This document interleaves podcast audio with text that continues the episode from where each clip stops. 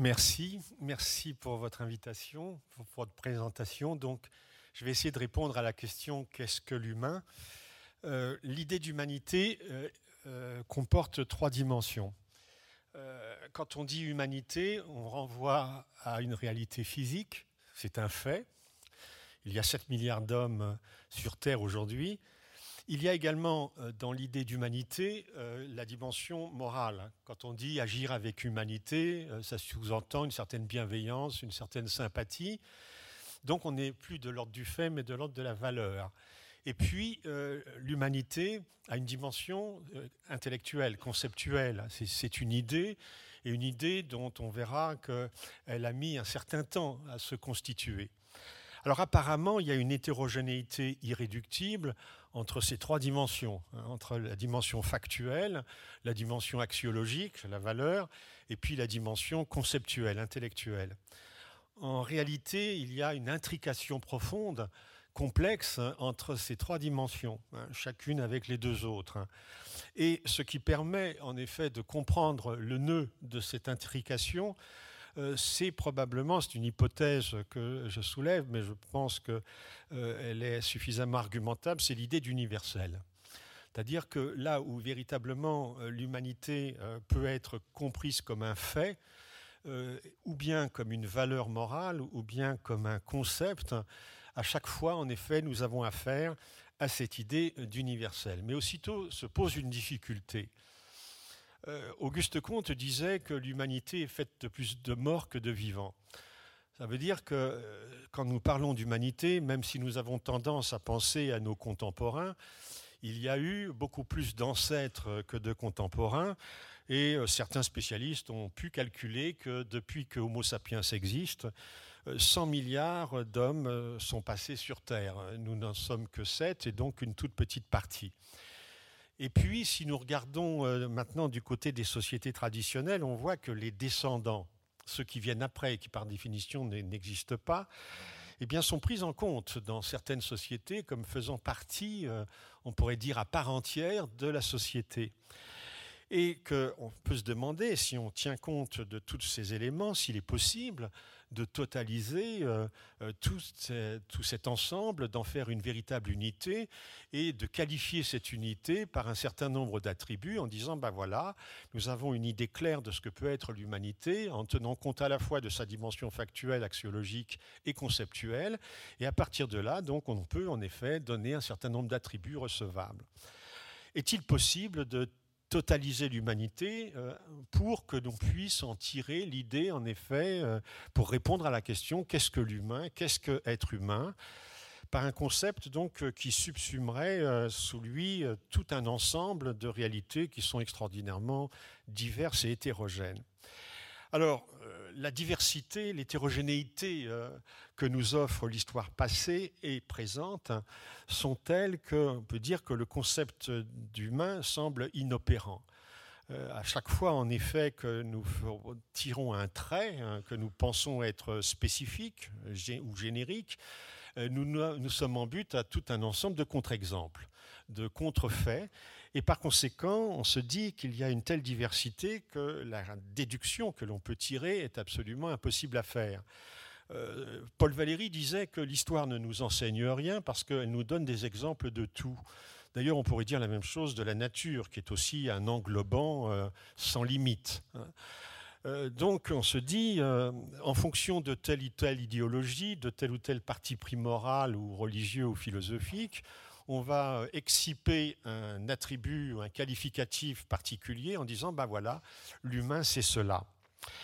Euh, ce qui nous pourrait, euh, disons, ce qui pourrait fonder notre impossibilité à définir l'humain à cause de cette diversité même et de sa dynamique et de ses caractères contradictoires, c'est un texte très important qui a été écrit au XVe siècle par un, un humaniste italien, Pic de la Mirandole, qui est par ailleurs plus connu pour avoir été détenteur d'un savoir qu'on peut dire universel. Et Pic de la Mirandole a écrit un traité qui s'appelle De la dignité de l'homme. Et ce qui est important dans ce traité, c'est que ce terme de dignité recevait, euh, à ma connaissance pour la première fois dans l'histoire des idées, un sens qui n'était pas un sens, euh, disons, politique ou sociologique. Hein. Quand on parlait de dignité dans un régime féodal, c'était toujours euh, des titres dont pouvait se prévaloir une aristocratie, une noblesse et donc des privilégiés. Ici, quand Pic de la Mirandole parle de la dignité de l'homme, non seulement il ne s'agit pas d'un titre social, il s'agit en fait d'une dimension qu'on pourrait dire ontologique, métaphysique. Et surtout que cet homme-là, c'est l'homme universel. Ce n'est pas quelques hommes, c'est l'homme en général, l'homme générique. Et euh, la réponse que donne euh, Pic de la Mirandole à la question qu'il se pose lui-même, quel est le propre de l'homme C'est une réponse paradoxale, une réponse aporétique, puisque Pic de la Mirandole dit justement le propre de l'homme, c'est de n'avoir pas de propre que la nature de l'homme, s'il y, en a une, la nature de l'homme, c'est de ne pas avoir de nature. Et euh, dans une prosopopée qu'il adresse à Dieu, il imagine Dieu s'adressant à Adam et à la différence des animaux qui ont une nature bien déterminée, hein, qui sera ensuite fixée par ce qu'on a appelé l'instinct, eh bien l'être humain, lui, n'est pas déterminé euh, de façon définitive par un, destin préalable et qu'il est tellement libre qu'une infinité de possibles se trouve ouverte devant lui. Et c'est ce qui fait dire donc à Pic de la Mirandole qu'il n'y a pas de nature humaine dans la mesure même où euh, parler d'une nature humaine, ce serait donner attribut définitif à une essence euh, qui serait fixe et qui serait donc euh, constatable partout. Alors, est-ce qu'on peut s'en tenir là? Il est possible, malgré tout, d'échapper à l'indétermination. Euh, l'indétermination où nous plongerait donc euh, le constat, disons, sceptique hein, d'une diversité euh, inappropriable et également donc de la pensée de Pic de la Mirandole, donc d'une absence de nature universelle ou déterminée à l'avance. échapper à l'indétermination par quoi? Par la négation. Euh, en renversant la formule de Spinoza qui disait toute euh, négation est détermination, on pourrait dire euh, inversement que toute détermination est négation. En effet, si je dis ce qu'une chose ou ce que quelqu'un n'est pas, je dis par là même, en creux, ce qu'il est. Et donc, il est plus facile, semble-t-il, de définir l'humain par le non-humain que par ce qu'il serait qui nous permettrait de faire euh, l'économie justement de cette difficulté aporétique d'avoir à assigner à la nature humaine un certain nombre de qualités. Or, quand nous regardons rétrospectivement euh, les traditions intellectuelles et culturelles du passé, on s'aperçoit en fait que toutes les fois qu'on s'est posé la question de savoir qui sommes-nous, nous les hommes, eh on s'est débattu à l'intérieur d'une sorte de triangle du non-humain, on peut appeler cela ainsi. En gros, il y a trois grandes figures, trois types, trois mêmes stéréotypes qui délimitent en creux, en négatif, justement l'humain dans la mesure où ce sont des figures du non-humain. Ces figures du non-humain, c'est le Dieu, l'animal, la machine. Et donc, euh, répondre à la question de savoir ce qu'est l'homme ou ce qu'est l'humain, c'est de savoir en quoi il n'est pas Dieu, en quoi il n'est pas animal, en quoi il n'est pas machine, parce que ce sont les trois termes antinomiques hein, qui ont permis, euh, à contrario, donc, de définir l'humain. Alors rapidement, donc, si l'homme n'est ni un dieu, ni un animal, ni une machine, comment cela peut s'argumenter Il n'est pas un dieu je renvoie à la devise célèbre du fronton du temple d'Apollon à Delphes, devise que Socrate a fait sienne, connais-toi toi-même, que nous, modernes, nous comprenons à contresens, parce que quand nous entendons connais-toi toi-même, nous y comprenons immédiatement une invite à un exercice d'introspection. En gros, sache quel est ton caractère, sache ce que tu penses dans ton fort intérieur. Ce n'était pas du tout de cela qu'il s'agissait chez les Grecs, qui n'avaient pas ce que nous appelons depuis saint Augustin l'intimité, c'est-à-dire ce qu'il y a de plus intérieur en nous. Non, les Grecs se percevaient en extériorité, et connais-toi toi-même, cela signifie ceci, toi qui entres dans le temple d'Apollon, n'oublie pas que tu es un homme et non pas un dieu. Et pour les Grecs, la ligne de démarcation absolue entre les dieux et les hommes, c'est la mortalité. Les dieux sont immortels, les hommes ne sont pas mortels. Notons que les Grecs ne parlaient ni de sensibilité, ni d'intelligence, ni même de puissance. Non, c'est la question de la mortalité. C'est l'homme, c'est la mort qui constitue l'homme, et on trouve d'ailleurs quelque chose d'assez analogue dans un texte qui est encore bien antérieur à ceux des, des présocratiques ou des philosophes grecs, qui est l'épopée de Gilgamesh, qui est l'un des plus anciens textes de l'humanité. Et dans cette épopée de Gilgamesh, le héros Gilgamesh part à la recherche d'une plante d'immortalité qu'il trouve mais qu'il finit par perdre. Alors, l'homme n'est pas un animal, donc c'est la deuxième figure du non-humain. Euh, en effet, dans les traditions, nous voyons qu'il l'animal est bien ou bien divinisé.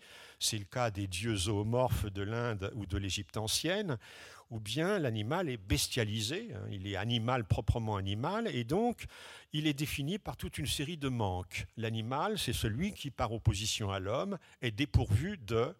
Alors on peut mettre le X, on peut mettre la pensée, il ne pense pas, la raison, il ne raisonne pas, la culture, l'animal est un être sans culture, la culture est le propre de l'homme, euh, politique, hein, il y a des sociétés animales, mais en revanche, aucune société animale n'est organisée politiquement, donc l'homme est un animal politique, hein, c'est une formule d'Aristote, la technique, hein, l'homme est un animal qui est capable de construire des machines et des outils, ce que ne font pas les animaux. La troisième figure du non-humain, c'est la machine. On trouve euh, une première, euh, disons, un premier aperçu de cela dans un passage étrange de l'Iliade d'Homère, où les dieux de l'Olympe se font servir par des automates, donc des mécaniques qui ressemblent à des êtres humains, qui apparaissent comme vivants, mais en même temps qui ne sont pas vivants puisque ce sont des machines. En effet, la machine n'a pas de liberté ni de conscience, elle n'a pas d'intériorité. Et à cet égard, la machine pourra servir en effet de repoussoir pour définir l'humain elle ne vit pas, hein, ce qui est fondamental, et ce qui d'ailleurs, entre parenthèses, nous indique à quel point il est particulièrement malvenu d'avoir appelé intelligence artificielle tout un ensemble de mécanismes capables de calculer et même éventuellement d'effectuer des raisonnements. Mais si l'on considère que l'intelligence est une efflorescence de la vie, c'est un produit de l'évolution du vivant, parler d'intelligence artificielle, c'est véritablement utiliser un oxymore. Alors, nous sommes depuis quelques décennies devant une crise qu'on peut appeler une crise ontologique, hein, qui est plus encore qu'une crise existentielle, une crise ontologique, parce que c'est une crise en effet qui attaque euh, la conception de l'humain que les siècles, de façon très laborieuse, les siècles passés avaient pu élaborer.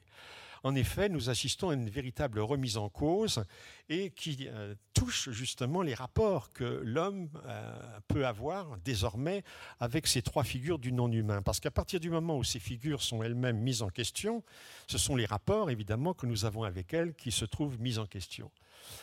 Euh, qu'est-ce qui, s'est passé pour Dieu? Euh, Si nous suivons euh, l'énoncé nietzschéen qui est, contrairement à ce qu'on croit souvent, largement validé, Dieu est mort. Par conséquent, si Dieu est mort, l'homme se trouve face à l'animal et à la machine.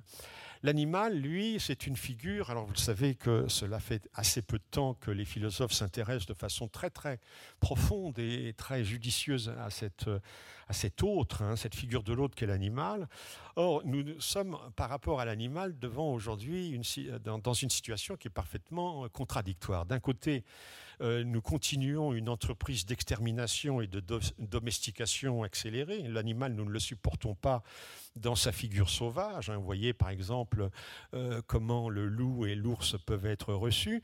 Et puis par ailleurs, et c'est antinomique évidemment avec euh, ce que je viens de dire, on a reconnu petit à petit l'extraordinaire étroite parenté qu'il existe entre nous et les animaux. Euh, au point qu'il y a aujourd'hui une, idéologie hein, qui est née des travaux de Peter Singer, euh, l'antispécisme, qui dénonce comme euh, presque l'analogue du racisme le fait que l'être humain se situe à part, non seulement à part des animaux, mais sur un plan supérieur à eux. Donc l'homme semble redécouvrir ou découvrir son animalité dans le temps même d'ailleurs que l'animalité est exterminée. Hein. Elle est combattue en effet par quoi? Par un rêve de mécanisation de soi, puisque l'animal c'est le vivant il faut bien considérer que l'une des choses qui aujourd'hui euh, euh, grève le plus euh, lourdement notre monde, c'est la guerre sans merci que nous sommes en train de mener à la vie. Hein. L'effondrement de la biodiversité, la dévastation de l'environnement ne sont sans doute que des symptômes de quelque chose de beaucoup plus radical qui est la guerre à la vie. Et à cet égard, l'animal, évidemment, est en première ligne. Et euh, de fait, si l'animal est ainsi euh, écarté parce que encore vivant ou encore sauvage, nous sommes face à face, puisque Dieu est mort, face à face avec la machine. Et qu'est-ce qu'il y a aujourd'hui dans les relations entre nous et ce non-vivant, enfin ce non-humain qui est la machine euh, cette machine, euh, le constat est que de plus en plus, euh, un désir que nous avons est de s'identifier avec elle et donc de n'être plus humain, d'être une machine. Ce désir d'être machine que Hans Jonas avait bien perçu dans son livre Principe responsabilité, Hans Jonas allait jusqu'à parler de honte prométhéenne que les machines nous produisent en nous nous produisons des machines qui sont tellement supérieures dans leur fonctionnalité euh, aux pauvres fonctions que nous pouvons encore avoir, que les machines, dit Jonas, nous font honte. Et il appelait cela une honte prométhéenne. Si bien qu'en fait, le désir, euh, disons, euh, qui est en réaction contre cette honte, c'est le, désir de devenir soi-même une machine, telle qu'on le voit apparaître, par exemple, dans cette littérature post-humaniste ou transhumaniste à laquelle faisait allusion récemment Robert Maggiori. Euh, Günther Anders, dans les années 50, dans un grand ouvrage qui s'intitule L'obsolescence de l'homme, parlait précisément aussi euh, de cette euh, honte que les hommes pouvaient ressentir d'être à ce point inférieur à leur mécanisme, à ce point inférieur à leur machine. Alors comment euh, ce désir d'être soi-même une machine peut-il être euh, satisfait ou peut-il être euh, commencer, à être satisfait? Bien, il y a deux voies en quelque sorte VOIES, ou bien le corps est de plus en plus mécanisé, c'est-à-dire que le fossé entre l'organique et le mécanique, il est comblé du côté de l'organique qui devient de plus en plus mécanique. Donc c'est les implants électroniques, les exosquelettes, etc., etc. Ou alors l'autre voie, à partir du mécanique, de la machine, qui elle devient de plus en plus entre guillemets vivante même si évidemment elle usurpe les titres. Hein. on parle de l'intelligence artificielle, j'y ai fait allusion. On parle également de la mémoire de l'ordinateur, alors qu'évidemment un ordinateur ne se souvient de rien. Eh bien, euh, le, si d'un côté l'organisme est de plus en plus mécanisé et de l'autre la machine de plus en plus vivante, arrivera un moment où la jonction se fera et il sera plus possible en effet de discriminer ce qui est l'ordre encore de l'humain et ce qui est de l'ordre de, de ce non-humain du mécanique.